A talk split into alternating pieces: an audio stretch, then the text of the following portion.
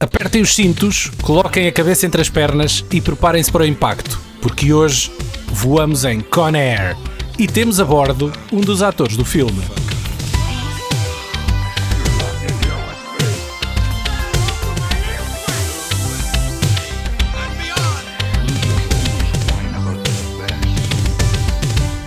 Se enquanto nos estiverem a ouvir hoje vos vier ao nariz aquele cheiro a cavalo misturado com uma suave fragrância a Old Spice e a óleo, não estranhem.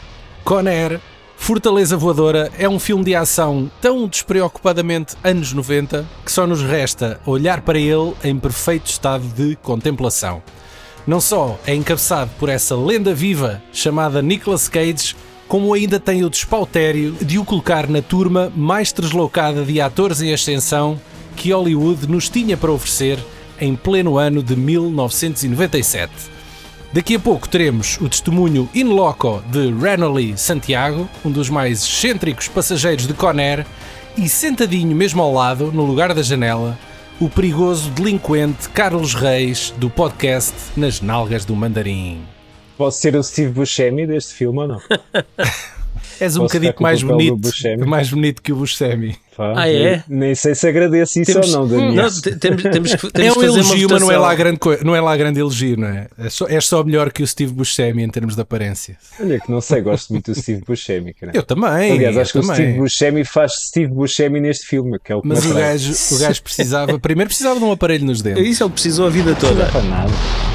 After serving the last of his sentence, Cameron Poe is taking the first plane home to his wife and daughter. Today's flight is a special one. We're populating Louisiana's Felton Penitentiary. These guys are the worst of the worst. See a lot of celebrities among us. I see 11 primetime lives, three Regents and Kathy Lees, and a genuine 2020 interviewee. What you looking at? A premissa deste filme é bastante simples. Alguém aqui teve a brilhante ideia de fazer um, um reality show com 30 condenados presos num avião, mas só para animar a situação resolveram juntar o Nicolas Cage com o sotaque solista eh, aqui à equação. Eh, Put the bunny back into the box.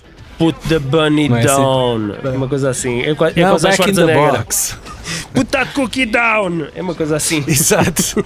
O, o Brad Pitt, uh, uh, What's in the Box. O É. Schwarzenegger, Put that cookie down. Uh, Nicolas Cage, Put the bunny back into the box. O, o resultado é um filme de ação dos anos 90 com todos os clichês over the top e tem um, um tremendo letreiro escarrapachado no verso a dizer Guilty Pleasure. eh, E este é o resumo à, à Netflix. Agora, o resumo estilo capa DVD é Nicolas Cage é Cameron Poe, um ex-ranger do exército que se mete em sarilhos a tentar defender a honra da sua namorada, de um grupo de miliantes, e mata um deles. A legítima defesa aqui não se aplica, porque devido ao seu treino militar, as suas mãos são consideradas armas letais e, como tal, é condenado a 7 anos com direito à liberdade condicional. Menos mal. A sua namorada estava grávida e Poe, durante 7 anos, escreve à sua filha, que ainda não conhece, pessoalmente, e no dia em que finalmente sai inc- incondicional e vai conhecer a sua filha, ele apanha o avião errado, não é? Pois, eu estou a ficar um bocado triste porque eu estou a achar que o Paulo não gosta tanto deste filme como Tá, eu. Eu tá, pensei que tá. nós É, íamos um bocado falar-nos- papacante. Não, este filme, Tá, este tá, filme, este está filme um é, um, bocado é, um mixed, tá. é um mixed feelings para mim porque eu adoro o Nicolas Cage. Naquela altura ele estava em altas e ele tinha vindo do uh, Rochedo, foi um filme que eu adorei, para mim marcou os anos 80 a, a 90 a nível da ação. Da ação. Também é Bruckheimer, não é? Produção Também é Jerry Bruckheimer. Bruckheimer. Epá, mas aqui a direção que o Simon West deu a este filme parecia-me que era set pieces de ação sobre set pieces de ação, mas sem. Epá, sem, sem que houvesse propriamente uma continuidade, era demasiado gratuito. Eh, e eu, eu acho que a intenção é um bocadinho. Eu não estava preparado para ouvir isto. Eu também não estava. Muito Paulo bem. a falar Olha, eu- assim do Conner, eu estou em Eu- choque. eu estava- é uma sucessão de sketches sem continuidade. É, é um bocado, é um bocado. Eu, eu estava. por- por- Epá, porque é hum. tudo, está Posso muito alicerçado sobre arames. Podes despir o casaco de malha, se faz favor, Paulo. Que o, É que eu não estava preparado para isto. Eu pensei que tinha aqui a discutir com o Daniel, não era contigo? que o Stallone tricotou no Demolition Man. Eu, eu vou ser o Paulo Fajardo hoje, porque eu, a nível de cinema de ação dos anos 90, Sim. eu acho que isto é, do- é o pináculo, é dos meus favoritos. É pá, não. porque, porque tem excelentes sequências de ação. Quase todos os personagens, se não todos, são carismáticos. ah, e tem uma excelente química no ecrã. É catchphrase atrás de catchphrase. Eu só não acho é Ah, que é tão memorável quanto isso, é só isso. é, é, é do Não, melhor que se é fez desta altura, eu acho. E tem uma sólida realização. Eu não sei se é dos meus favoritos anos 90, mas eu acho que isto é o comando. Como o comando teve para os anos 80, como o Conner teve É para os anos possível, 90, é tanto no possível. estilo do humor da ação, nas one-liners atrás de one-liners, na, na forma quase despreocupada como brinca e não se leva muito a sério. Se calhar, como o Paulo, também gosto mais do Rochedo. Aliás, dentro Hum. do Nicolas Cage, gosto mais, se calhar, do Face Off, do Rochedo, que foram filmes que também tiveram ali naquela altura. Certo? Eh, aliás, eu, Eu- eu prefiro este esses dois. gosto- Ok, eu gosto muito do Conner também, atenção. Acho que é que é um estilo diferente, enquanto que os outros são filmes que se levam um bocadinho mais a sério dentro daquela parvoíce toda, de se calhar trocar as identidades ou do próprio da própria hum, de Alcatraz, mas este acho que é, é mais eh, cheio de adrenalina e menos preocupado com a história e, e aí percebo o que o Pedro está, o que o Paulo está a dizer. Desculpa, Pedro é o, é o hábito de- das nalgas, desculpa. Estás a cascar Sim, no Tá- Pedro. Estás estás- Sim. estás Exato. sempre, estás sempre O que com o a Paulo está a dizer a nível de sketch e a nível de história eu consigo perceber isso, mas depois acho que compensa com muitas outras coisas, como tu estavas a dizer que é- o filme tem um ritmo completamente imparável, eu não sei se é hora e meia, hora e quarenta, não faço ideia, eu acabei de rever hoje. Tem, eu, Uhum. Ah, tá lembrava-me de fresquinho. várias cenas, está fresquinho, lembrava-me de muitas cenas e mesmo assim ainda vieram mais cenas que eu já não me lembrava que são espetaculares.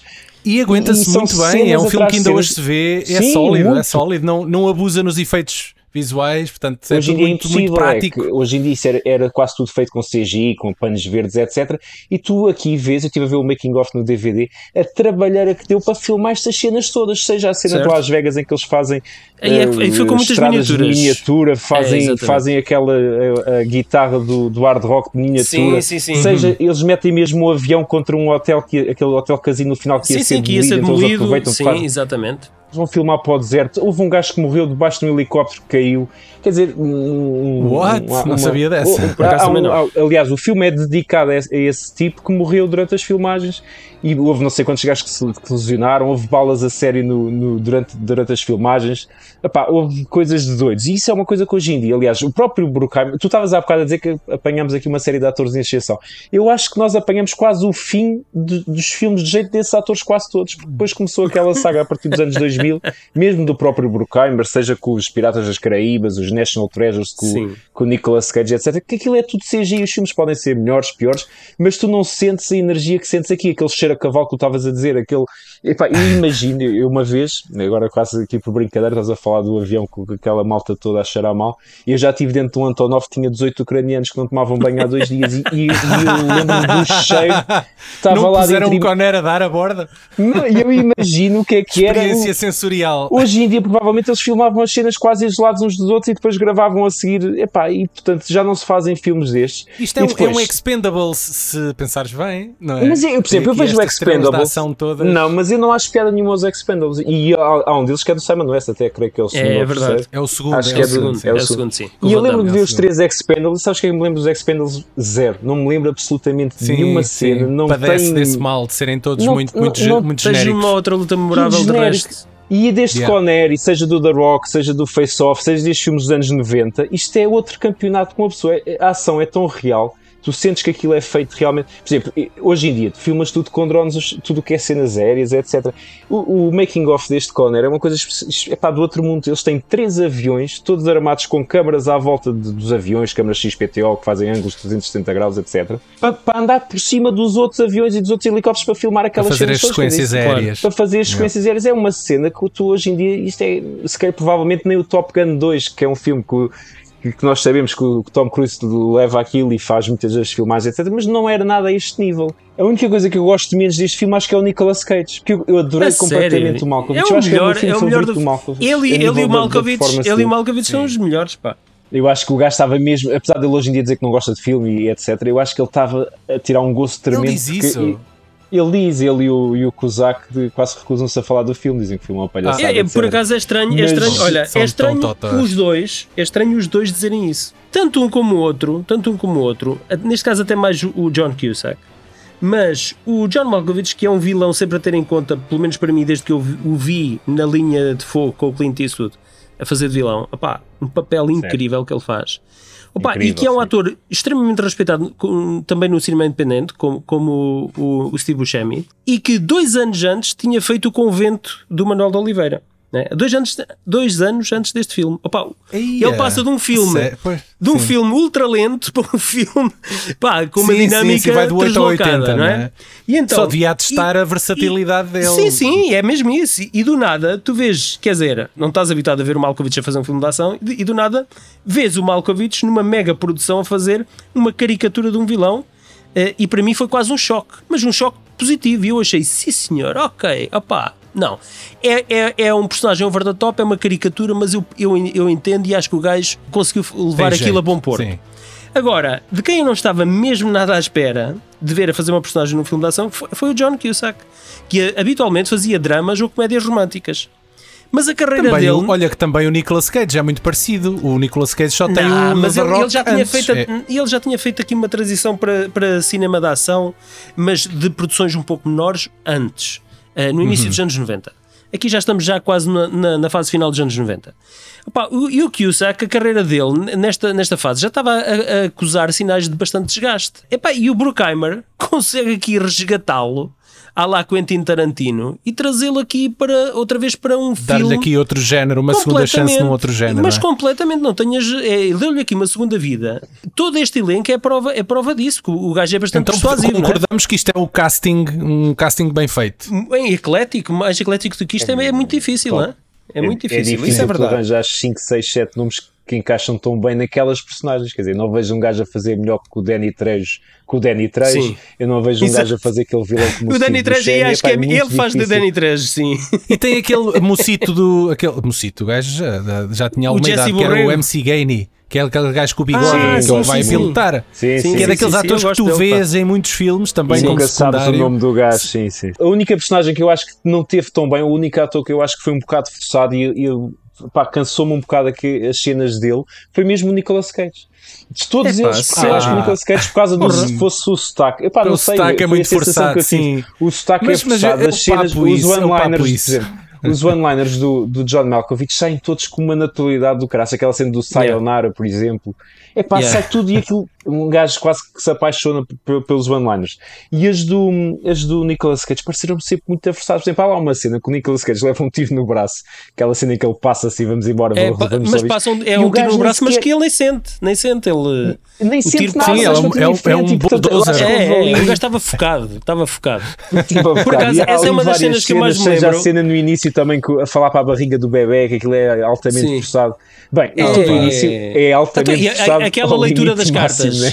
Ele a ler as cartas da filha e vice-versa.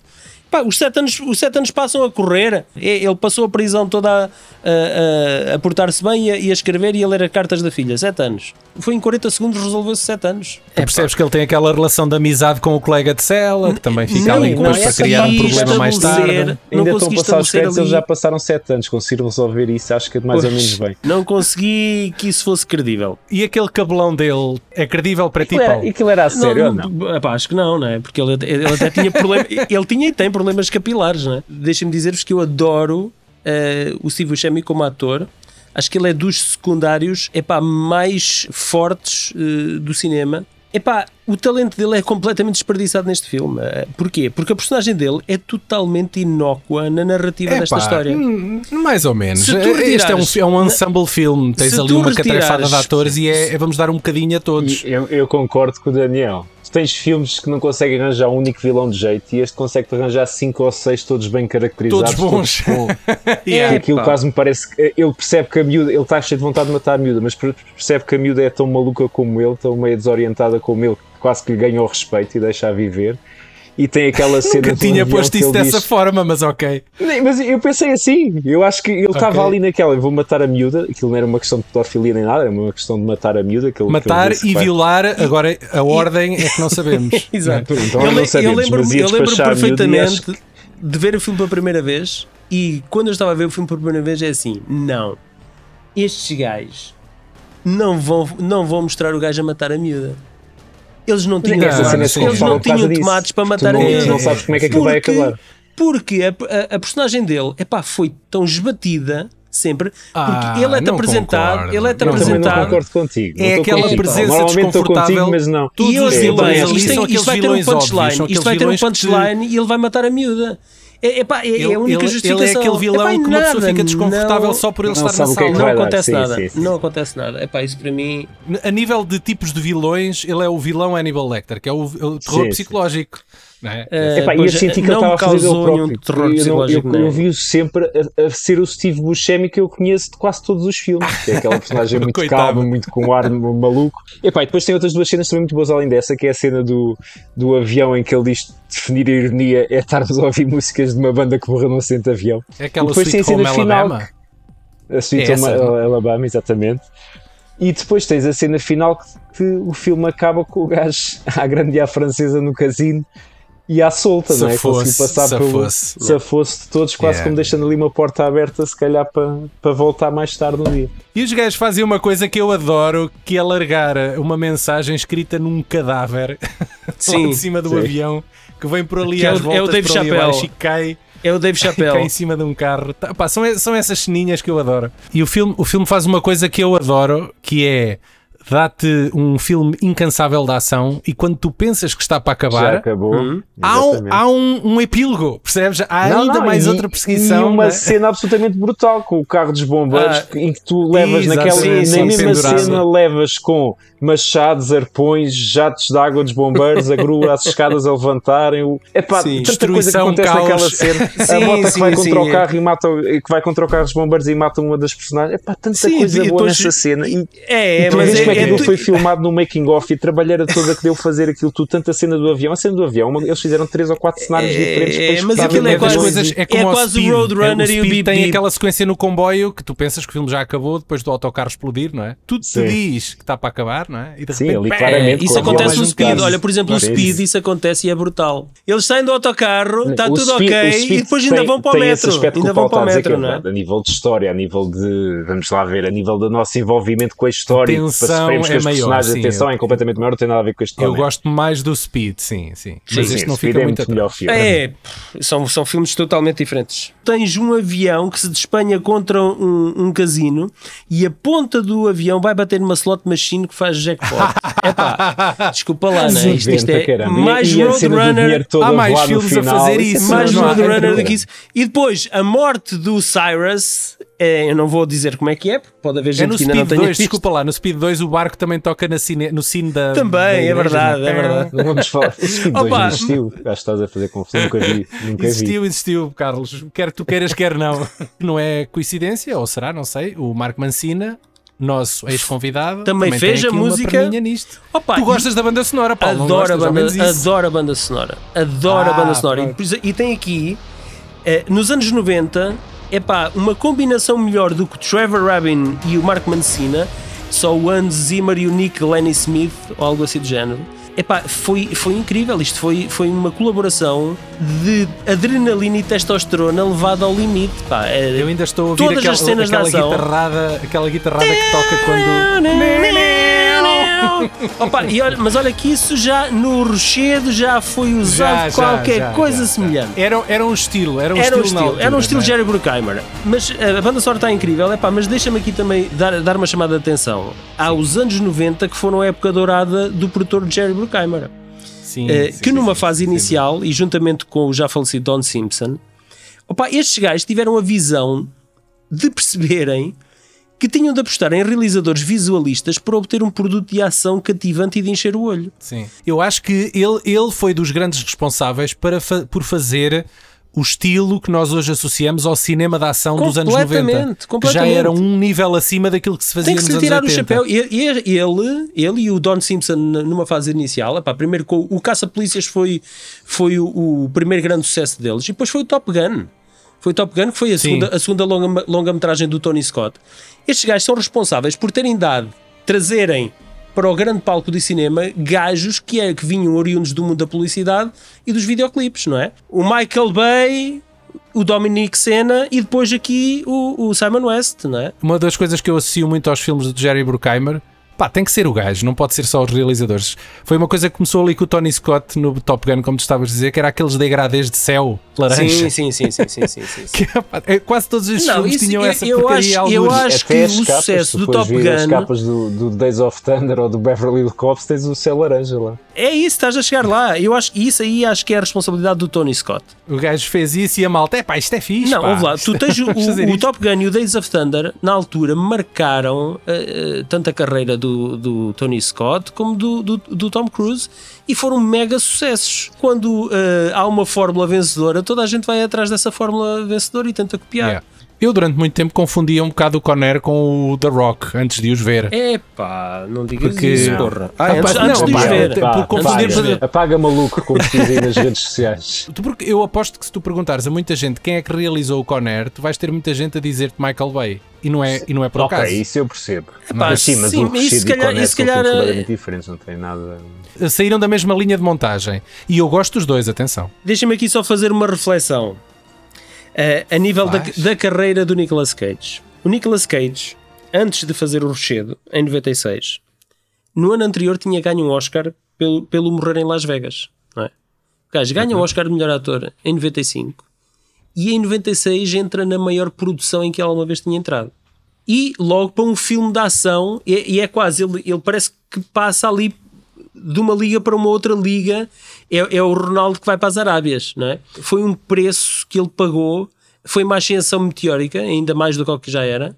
E depois, se nós bem virmos, ele aguenta-se ali com o Conner e com o Face-Off, e depois a carreira dele, quando ele tenta voltar para um, para um outro tipo de personagens, a carreira dele começa a vir por aí abaixo aos poucos, não é? Começa a fazer a Cidade dos Anjos, o Olhos de Serpente, Olha, e a mas partir olha que a Cidade dos Anjos ainda Olha, foi um grande sucesso. o 8mm e o Por um Fio do Scorsese já são filmes que já, já andaram ali na linha d'água. já mais anda- ou menos. já- eu já- acho já. que ele, ele- até, até aos 60 Seconds ele teve ali uma é- sólida sim, carreira. Mas, então, mas que Tem uma, uma sólida carreira que de, de 3 anos? Sucesso de, atrás de de, sucesso. estratosfera? De estratosfera? Sim, De- box office. três Ah, anos pá, de seis, estratosfera. sete anos. Sim, sim. Mas ele, mesmo no, no- nos anos 2000, repara, Pá, tem, O o, tem o Adaptation inadaptado. foi um filme tem o muito bem inadaptado, recebido. Sim, tem o inadaptado. pronto, e ele tens depois, o, National, ele- o National Treasure, também foi um sucesso comercial. Sim. Lord of War foi muito bem filme- recebido. e é um sim. filmalhão mesmo, O The Weatherman também, embora, embora não tenha sido. Acho, acho que não foi um sucesso de bilheteira, foi um filme muito bem recebido Sim, pela crítica. E eu acho que a carreira Também dele gostei. começou. Acho, acho que ele pagou caro aquela ascensão meteórica. Epá, eu acho que ele acho que a carreira dele depois manteve-se um sólido cabeça de cartaz até meados de até muito perto de Até o World 2000 Trade e Center, tal. sim. 2005 o Sim, até 2010, 2005, sim. Mesmo o National Treasure, que é um depois, filme a que eu não partir acho nada daqui- especial, mas é um filme que também fez sucesso na bilheteira, etc. A partir dali do Fez, World Trade fez, Center fez, é fez. que a coisa descambou e o gajo começou Eu a acho que para tudo e mim o alguma código coisa. de é as guerra- despesas, as despesas ficaram maiores do que Eu acho que o Códigos os de Guerra do. John Woo foi o que selou ali um bocadinho o destino dele e a carreira dele teve ali um grande trambolhão. Wind Talkers. Sim. Ah, esse, É pá, esse- eu acho que a carreira dele levou ali um grande trambolhão. E eu sinto que o gajo agora recentemente tem feito um ou dois filmes que até são interessantes e que pode ser que ele tenha aí um comeback. Sim, mas isso é o comeback dele. Verdade. É o comeback dele agora, porque está a entrar Epá, em mas é um produções de cinema independente é um- com muita personalidade e onde, onde lhe dão um aso Exato. a Se ser aquele Nicolas Cage que as pessoas se lembram. aqueles filmes todos só por fazer de, de série B, Yeah. o gajo Ele faz é um tudo- desses. Ele diz que está a adorar esta fase da carreira dele. Pronto, eu espero bem que sim, porque ele faz, ele faz um, um Color Out of Space e depois faz um Jiu-Jitsu. Epá, por amor de Deus, epá, o Jiu-Jitsu é uma coisa. E eu tenho aqui o Mandy, nunca- também estás a esquecer aqui do E Mandy o que aparece aqui Mandy, nesta epá, o altura Mandy foi foi muito O Renfield- o Renfield foi foi muito mais, fixe. E o Pig, mais e o Pig, elogiados sim. nos últimos anos também. Não, o Pig é bom, também já vi. Olhem, eh, o Paulo pode não gramar assim tanto como nós desejaríamos o Conner, mas, Mas não Conner desgosto, foi atenção. nomeado para dois Oscars. Som, Oh, categorias técnicas. melhor, melhor som e melhor canção original, que é uma música chamada How Do I Live, de Diane Warren. A Pá, que sério. eu não me lembro sequer de ouvir eu. no filme. Eh, eh, para mim, a música deste Nem filme é o eu. Sweet Home Alabama, não é mais nenhuma. Não, Sim, é eu. música Desculpa lá, e o tema também. do filme. Esta música é aquela pastelona que passa nos momentos românticos quando eles os dois estão, ele e a, a mulher dele. E a Mónica assim Potter, não mais falamos da. Mónica Potter, gostava tanto dela. A Mónica Potter é aquelas Tão sonsas que eu insonsa, não, tão não- insonsas e- Não epá, sei, ela tão insossa. Ainda hoje derreti-me todo outra vez a ver. Tu consegues imaginar o Nicolas Cage com aquele, aquele cabedal que ele tinha naquela altura em cima daquela mocita. Não, mas consigo imaginar Canita, cima partia, partia-lhe os ossos todos. Olha, mas porque, exatamente, porque é que ele tinha de estar em cima dela? Não, não, não havia necessidade. Claro, ela podia ficar ela por cima. É a típica menininha americana que eu não consigo gostar. Não, Nada, nadinha. Isto- eu e o Paulo não Nadinha. estamos aqui em sintonia. Eu vou. Mete a Mónica Potter para canto, pá. Não. Esquece lá isso. Não. Olha, mais vale a, Ra- a Rachel Ticotin. Tico- Ticotin. É Isso na altura, do na altura do do- desafio total. É, é, É, exatamente. na altura do desafio total, sim. Aqui já, já nem por isso. Aqui já estava com um ar mais de mãe, não é? Já, estava mais já, mãe. já, já, já, já. Já estava com um ar mais, mais, mais fosse mature. Venha, a Rachel, venha a Rachel em vez da Mónica, por amor de Deus. Olha, eu Tem, vou, tem, vou tinha muito mais personalidade, tinha muito mais personalidade. Vou-me calar que o podcast é vosso e eu não quero criar aqui mau ambiente, mas se falarem mal da Mónica Potter, estou para chamar o Miguel Ferreira para vir aqui ajudar-me. Vocês gostam é delas branquinhas, loiras, assim uma coisa muito, muito deslavada, não é? Estou a ver. Não faço mais comentários. Quando andava na escola, a turma toda tinha que fazer uma composição sobre o seu filme preferido. E tu em fizeste inglês, sobre o era Con Air? na aula de inglês. E eu lembro-me de uma rapariga da turma ter feito sobre o Conner. A sério? É pá, isso é. Yeah. Muito bem, é de louvar. sido um colega, um colega da turma e não tinha posto espaço entre Conner. Eu lembro especi- especi- especificamente porque foi uma colega. Olha, eu, eu quando era miúdo, estava no liceu eh, e pediram para fazer uma composição livre, eu fiz sobre o homem que matou Liberty Valance. E tu perguntas, Só para te armares ao porquê? Ninguém sabia o que é que era. Porquê? Epá, porque foi, o que é foi, isso. O homem que matou, Liberty. pois, Liberty filme é. Epá, acaso foi um filme que eu adorei. O filme é, é muito conhecido. foi um filme que eu adorei. 1962, com É. James Stewart e John Wayne. Adorei o raio do filme e fiz uma composição sobre esse filme. É um western, não é? É um western. Passa-se nessa época. Pronto, pessoal, como tínhamos prometido, temos então aqui o regresso de Renoli Santiago. Ele já foi, já esteve no, no VHS Com o há Hackers. dois anos, talvez. Gostas do Hackers, eh, Carlos? Aquele filme dos anos 90 que nos Com a mostrou- Angelina Jolie? Estamos a falar do filme com a Sandra Bullock, certo? Ou estamos a falar do outro? Não, Não, isso é Ah, a da eu estou- a confundir com o Isso da é Net. Estás a Red. confundir com o da é. A rede é uma tragédia. Hackers é é com a Angelina Jolie. Ah, também vi, vi, sim, sim. Gosto, mas gosto mais do da Net. A rede é uma O Hacker Já nem tragédia. me lembro bem. Pronto, uh, dito isto, uh, conversámos também com o Renoli sobre a sua participação aqui no Con Air. Ele faz do travesti, uh, transexual, uh, não sei, não é explicado. Uh, Sally LGBT Can't que é-. E vamos falar com ele e depois voltamos. Take this, go into the boneyard. Yeah? Anybody gets through, He scratched their eyes out. You got it. Con Air. It's a much smaller role, Yeah. but definitely a memorable one. Yeah. This is one of, one of those manly man action movies we don't see much nowadays. That must have been a sweaty movie set, considering the amount of muscular guys in such a confined space. and testosterone all over. yeah, how was it? Definitely, that's a very good description. I mean, it was 100, just because you're reminding me when you say that, it was 115 degrees in the shade. Whoa. Yeah, Yeah. in uh, in Nevada desert, right?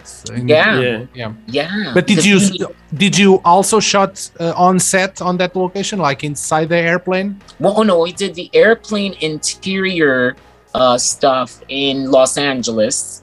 Okay. But that, yeah, and that might have been like maybe one or two months. But most of the shoot was, you know, it was like a nine month, almost a year long kind of shoot. And um, Oh, really? yeah, and that was in the, you know, in the desert mostly. So Whoa. it was intense. It was very sweaty, very hot. And the guys were like, oh my God, overgrown kids, basically. So it was like, we had fun, but it was a lot of like definitely wild, testosterone filled, like, you know, crazy stuff. like guys testing their strength with each other or I mean, a lot of joking around that sometimes felt like they were about to get serious. To be honest, I feel like me being there made them behave. You know what I oh, mean? Oh, yeah? Just without having to talk. You know what I mean? But you When were like- probably the younger, the youngest on the cast, right? I Yeah. was. I was. That's a very important thing to remember. Yes, I was the youngest and um I was the baby. So I was the baby. They were and they, you know, even though they were playing around, they knew I was like the little younger one, but you know, but um oh, forget it. They just were like sometimes again, the jokes would not stop till it felt like, okay, are they really gonna fight now? Can we calm down? You know. tell me this between nick cage um, john malkovich and john cusack which one uh, had the bigger ego Um, let's see. Nicholas Cage. I'm- oh my God! You want to know something? You mentioned like three of the sweetest guys in that movie. Oh yeah, really? Yeah. I would have to say they're all sweet. Uh, you know, they're all pussycats. Unfortunately, very very sweet, nice guys. I mean, Nicholas was just so polite. You know what I mean? Like every day he said hello and stuff like that. And my trailer, our trailers were right next to each other. So every morning it was like good morning or whatever, you know. So he was very nice. Man, Nicolas Cage was was big back then. The guy Yeah. rocked the 90s as well, right? yeah. Yes. Well, he had just won the Oscar for Living Las Vegas. So I was so excited that that. And I was a big fan of him from the movie Valley Girl, you know, um, which was one of his earliest movies. And I was probably Yeah. like 11 when I saw that. So I would have never thought that I would be in a movie with this person, you know, um, someday. I mean, that was just crazy. But yeah. And then um, John Malkovich always told lots because he spent a lot of time with us it feels more than Nicholas because since he was leading the bad guys and since Nicholas was like you know the other guy, so we were always sitting together and it was uh, the, the shoot. Most of it was John Malkovich telling us long stories for hours every freaking day, uh, and everybody listening. So that was Malkovich, and then um, John Cusack used to call me boss every day. So that was so nice. of him, Boss. you know, yeah, like he would be like, "Hey, boss," and I would be like, "Oh my god, he's so nice," you know. And I just felt like that was a very welcoming way of him to treat me, knowing I was a kid. He didn't really know me, but he knew that I was in a dress in this place, you know. And he just made me feel loved, you know. And you, you know um, you know that you mentioned that but but the movie really is uh, progressive because they're all tough really macho bad guys and yet they treat sally can dance like one of them right Yeah, It's yeah. super oh, inclusive amazing yes. Oh, yes. No, that was very apparent even then. Not, and it was not something we talked about, like, oh wow, and then that the you know the the gay or transgender or whatever character every is normal. To like they we didn't even talk about it, but we kind of knew in the back of our mind because everybody was too busy having fun and being crazy, and they all really we all really loved each other. You know what I mean? So um, we were just having fun, but that was definitely like, oh yeah, like I knew that. I knew that. I was like, wow, this is very brave. I mean, Yeah. now you see more uh, diversity in these kinds of films with different characters of orientations. But back then, it was like if you had a gay movie or a gay character, they would be concerned that the movie would would not do well. Yeah. So they were very brave to say no, like let's do this and that, and you know, and and you know, so it was very the the cast is uh, very colorful but yeah the, your character really stands out. I i rewatched the movie the other day and i honestly thought that your character was much more present in the movie. It ended up not being that much as i remembered but that that, that just attests on how Yeah. uh, great your character is. It really makes a difference. But uh, why sally can't dance? Why why that name? It's actually based on an album by Lou Reed, who is a rock star. And the the song talks about Sally can't dance no more because she's always robbing people and always like uh, you know uh, doing things to her boyfriends and dancing for money and, and, and ripping off men. And so that's where her name came from. Oh, okay. That, that cool title. reference yeah there's a music yeah. lyric that explains the character's background right Yeah, Uh, When was the last time you saw Con Air? probably 10 years ago or like Okay. a little over years yeah yeah i guess i you know if it's on like i would see it but since you know i only hear online people will start messaging me like it's on now yeah you know um, but i don't put it on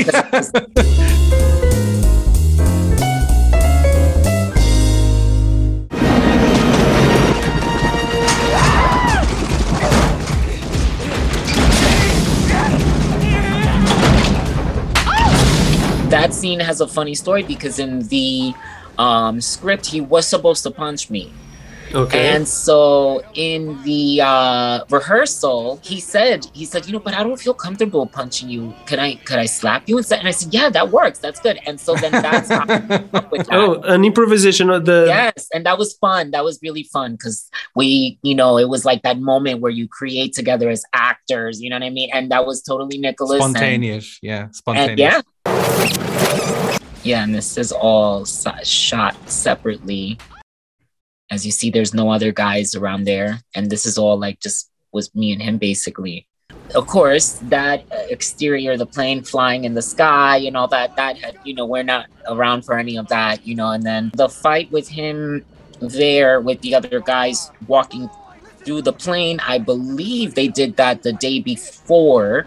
And then the next morning, early on, that was one of the first things we did was me and him um do that bit because the camera as you notice when it cuts closer closer you know what i mean you see then it's just now there was a guy pretending who was an extra pretending to be hanging which i'm looking now and i'm like oh that's funny so he just had to stand there you see him right there below us he's just like hanging there right there um, to my right below you see Oh yeah, like, but he's dead, right? yeah, he would be like playing dead. That's right, because he got shot. So he's like, yeah, just pretend. He was just like standing there, uh, hanging while we're doing the scene. And then to the further right, it seems I don't know if that looks like a body there, somebody's head. yeah, there's someone there also. Yeah. Yeah. So these two people, yeah. And on the No, left, it's it's three. It's, it's three people. Usually, when you do a film, you do the wider shot first, the bigger, the this, Yeah. that's the, that, and then you start to go closer, closer, closer. You know. ah, Um, okay. Yes, and then this slab, they put a mat on the floor there for me to land on, you know, like Ah, a gym okay. mat. Yeah. Yes. And so it was just that and, and there we went. When we did the that scene with Nicholas and I and there that morning, he also said, Can you do like an animal sound when you jump at me? and I said, Okay. Like a Yes. cat. yes. And uh, we did it, and that, and I remember he said, "That's perfect." And so that scene we only did once, but when I leap out at him, that was his idea too to do some, you know, savage kind of uh, thing there. Yeah, and they also Okay. do a, a, this little scream like Yeah, that was yeah, that was me. That was acting, you know, just acting. But yep, perfect, man. It's perfect. it's like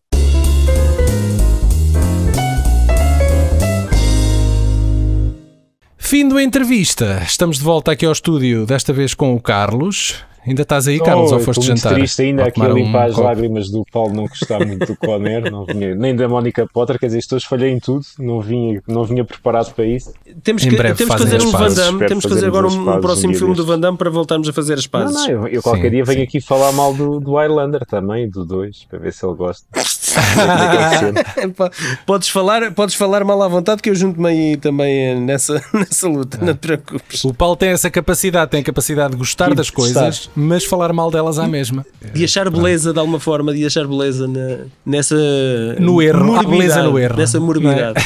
Exatamente. Olha, nós, nós falámos muito pela rama do realizador Simon West, que realiza aqui, que é a sua primeira mega produção. Este é o primeiro filme dele, deixa-me cá confirmar. É, é a primeira longa-metragem dele, sim. E ele depois viria a realizar coisas como Tomb Raider, o filme Tomb Raider, Sim. a, a Filha do General. Que é- adoro. A filha do general adoro. Adoro. Pronto, Está portanto, incrível. é um gajo aqui com talento. Agora, o que poucos saberão é que antes disto tudo, um dos mais lendários videoclipes da história foi realizado por ele. Falo naturalmente de Never Gonna Give You Up de Rick Astley. Never gonna give you up. Never gonna let you down. And surrender. Opa, isso na altura, quando eu era puto. Ainda por cima tenho que levar com o Paulo a cantar, mas o que é que eu vim cá fazer hoje? Isto é castigo. Olhem, este, o videoclipe que tanto trollou a internet nos últimos 15 anos Verdade. começou por ser uma modesta produção filmada em apenas um dia, É. algures em 1987. Hoje, um dos mais conhecidos videoclipes do mundo e que continua a, assombrar Verdade. o realizador Simon West. Exato. Ele, ele conta, diz que o, fi- o filme passa a vida a assombrar, o videoclipe, aliás, passa a vida a assombrá-lo eh, em variadas situações. Eh, ele conta que dias antes o Rick Astley tinha estado a servir-lhe cafés lá nos estúdios da PWL, que não, que foi a Exatamente. produtora do- do- da música, e que quando ele regressou para uma outra reunião, aquele humilde empregado estava prestes a descolar a carreira com o seu primeiro single. Verdade. Já Ele, ele, ele era estagiário e acho que ele cafés estava a pagar para poder. Ele estava a trabalhar lá à borla para poder pagar o tempo de antena de gravação no estúdio. para- Quer dizer, este foi o seu primeiro single e, e se calhar foi com isto que ele definiu a carreira dele, porque nunca mais teve nada Sim, e acho, É, eram duas músicas, era essa semelhante. e era uma outra, pá. como Sim, outra. Assim. É- Ele continua a aparecer em talk shows no, no É Reino possível. Unido. Mas é, não é o One Hit Wonder, mas é Two eh, Hit Wonders. Hit Wonders, yeah. Mas eh, eu, eu tenho, eu tenho uma trivia eh, com esta música. Eh, eu, Então. eu era adolescente e a minha escola, a minha turma, fomos a um programa na altura de- do início da SIC que era o, o Top SIC, que era uma espécie de top mais. Era a versão, era a Já versão contaste. era a versão top, top mais, mas da SIC, e era o Edilberto Lima que estava a realizar. E havia um passatempo, ou uma coisa qualquer, que era o de cabeça para baixo, em que penduravam um gajo de pernas para o ar, por um cabo, e ele tinha que olhar para um videoclipe no, no videohall que estava a passar e tentar adivinhar Mas o nome da com música. som ou sem som? Com som. Então é assim, Ah, toda então, a gente, os meus colegas, mesmo, não é? Tu não ouves a música os ao meus contrário. colegas naquela altura ouviam Prodigy, ouviam Nine Inch Nails, sei lá, tudo e mais alguma coisa. Metallica, eh, Megadeth e, e ninguém estava preparado para um Rick Astley. então ninguém sabia que era. Ele acertou nas três primeiras, as, as Opa, duas primeiras mas é, é verdade, se, tu, se tu- o gajo só é conhecido por se, por se ter tornado um meme, porque Sim, sim, pouca sim. gente se Já- lembraria já se do nome lembraria dele, sim. não é? nessa altura. As compilações dos anos 80 provavelmente ele ainda lá apareceria. Sim, mas é- é- acho legítimo uma pessoa não se lembrar do Sim, nome do sim, gajo. tudo bem. Opa, mas eu sabia o nome. Eu não sabia, eram três músicas que tinham que acertar para ganhar um prémio. Esse meu colega e toda a gente sabiam as duas primeiras e eu não sabia essas duas primeiras. E o Rick Astley, eu era o único que sabia e ninguém sabia. Mas pudeste responder ou não? Não, porque a questão foi: havia a ajuda do público. E era toda a gente aos berros em simultâneo, toda a gente a, a, a editar postas de pescada. E eu, Eu queria ver "Calem-se, esse programa. Calem-se! Eu cheguei a ter isso gravado numa VHS, mas já não sei onde é que isso Já não para. tens? Não sei, não sei onde é que isso para. Procura essa porcaria e vamos pôr isso no canal do Exatamente, VHS. Exatamente. Olha, eu só sei é que o gajo não ganhou porque eu aberrei, mas não conseguia, a minha, a voz não conseguia se fazer ouvir eh, Não por cima do ler. resto Pois, da malta. Eu estou-te a imaginar a gritar. Mas a questão, a questão é que esse meu, esse meu colega, ele tinha, eh, durante a viagem para lá, tinha bebido uma garrafa de tinto e bolachas Maria. Foi a única coisa Ah, é para ajudar, não é? Para Foi a para única ajudar coisa a, a que ele comeu e bebeu. E então, aquilo de estar lá de cabeça para baixo durante não sei quanto tempo fez-lhe mal. Ui! E mal eles o tiraram de lá e o gajo vomitou tudo. vomitou aquilo tudo. Isso passou em televisão. Não, não, eles cortaram isso depois, né? Ah, que Mas o gajo tripou-se todo. O, Opa. melhor momento televisivo foi aquilo que eles cortaram, não é? Muito Opa, completamente. Pronto, então está tá feito, não é? Sim. Pronto, obrigadinho pelo convite. Obrigado, Daniel. Não vou agradecer nada ao Paulo, fiquei muito triste hoje com ele. Pronto, eu depois, Vou- depois vou no, no Festival das Nalgas eu pago- eu pago-te um copo, está bem? Está bem, pronto. Olha, pois é, Carlos, aproveita e e explica aí, porque este ano vamos ter outra vez na Algas Film Fest. Ainda estamos a Dia ter- 7 mas- e 8 mas de eu não dezembro, tenho não é? autorização da diretora para, para revelar quase nada. Temos a rédea muito curta. para Então, mas o que é que nos podes dizer? É 7 e 8 de dezembro, onde? No Porto, no Passos Manuel. Provavelmente, não sei se Sim. será a última vez ou não no Passos Manuel, mas pronto, mas veremos. São dois dias desta vez. Está a crescer. Dois dias desta vez, é verdade. Temos cerca de, acho que são 18 curtas internacionais, duas curtas nacionais e vamos passar também duas longas metragens para fechar. Não, para fechar o dia, mentira. Vamos passar por volta das 9 de cada dia, de- do primeiro e do segundo dia por volta das Então, mas 9 da não, não podes falar mais nada específico do programa? Não posso, não posso revelar, é surpresa ainda, já está tudo tratado, mas não posso revelar ainda. Parece a festa da TVI, é só surpresas, ninguém diz nada. É verdade, caramba, daqui por causa da Joana Marques pega nisto, estou tramado. Yeah. Um, mas pronto, já temos a, a- segunda longa-metragem, ninguém vai saber, só nós das nalgas é que sabemos, a malta vai ter toda. Eu, eu, por acaso, eu tenho uma desconfiança. Eu tenho uma desconfiança. É um filme vosso, foram vocês, a vossa primeira curta-metragem. Não, por acaso não. Nós tínhamos essa ideia de fazer uma curta, mas não fizemos. Muito bem, Ainda. muito bem. Ainda. Estamos à espera do- dos serviços, dos vossos serviços, a nível técnico. Pois, não, nós fomos Então, convidados olha- a colaborar, mas ainda não sabemos de que maneira ou que forma ou que feitio é que vai ser. não é? Pois é, tudo surpresa, vocês vão saber tudo ali perto dos. Toda a Nós gente vai chegamos lá, subimos a palco, surpresa! Ok. É para despir. Exatamente. Exato. E depois, quando acabar as longas metragens nos dois dias, o objetivo é pôr os podcasts no palco a falar ali com o público. Mas pronto, Muito bem. vamos ver como é que vai Hum. correr. Ainda se- Ok. Já estou a ficar nervoso. Ok. Não fiques, Daniel. A gente já sabes que, queres que a gente quer que vocês vão os dois vestidos de gajo. Do resto, mais nada. Isso é, isso é a parte mais fácil. É só ir ao meu armário normal de roupa de dia a dia. Eu já vi o Daniel vestido de gaja. Portanto, não é uma imagem bonita. E os sapatos ao Paulo e está feito. Tu consegues andar de saltos altos, Paulo? Nunca experimentei, mas será assim tão Ah, difícil? não acredito. Nunca experimentaste? Se as gajas conseguem, será assim tão difícil? consegue. Andar com os saltos altos nas mãos consegue. Podemos fazer um concurso, ver quem conseguia correr. Correr a, Mais a- a metros de equilibrar, a saltos equilibrar um ovo não é, na- numa colher. Obrigado aos nossos fiéis ouvintes que nos acompanham há mais de 10 anos e aos que nos acompanham há menos tempo também. Eh, a vocês não é preciso dizer onde nos, podem, onde nos podem encontrar, mas a malta que por acaso andava à procura de pornografia excêntrica e tropeçou em nós. E se gostaram do que ouviram e querem mais, podem seguir-nos no Spotify, Apple Podcasts, Facebook, Instagram YouTube e outros que tais. Yeah.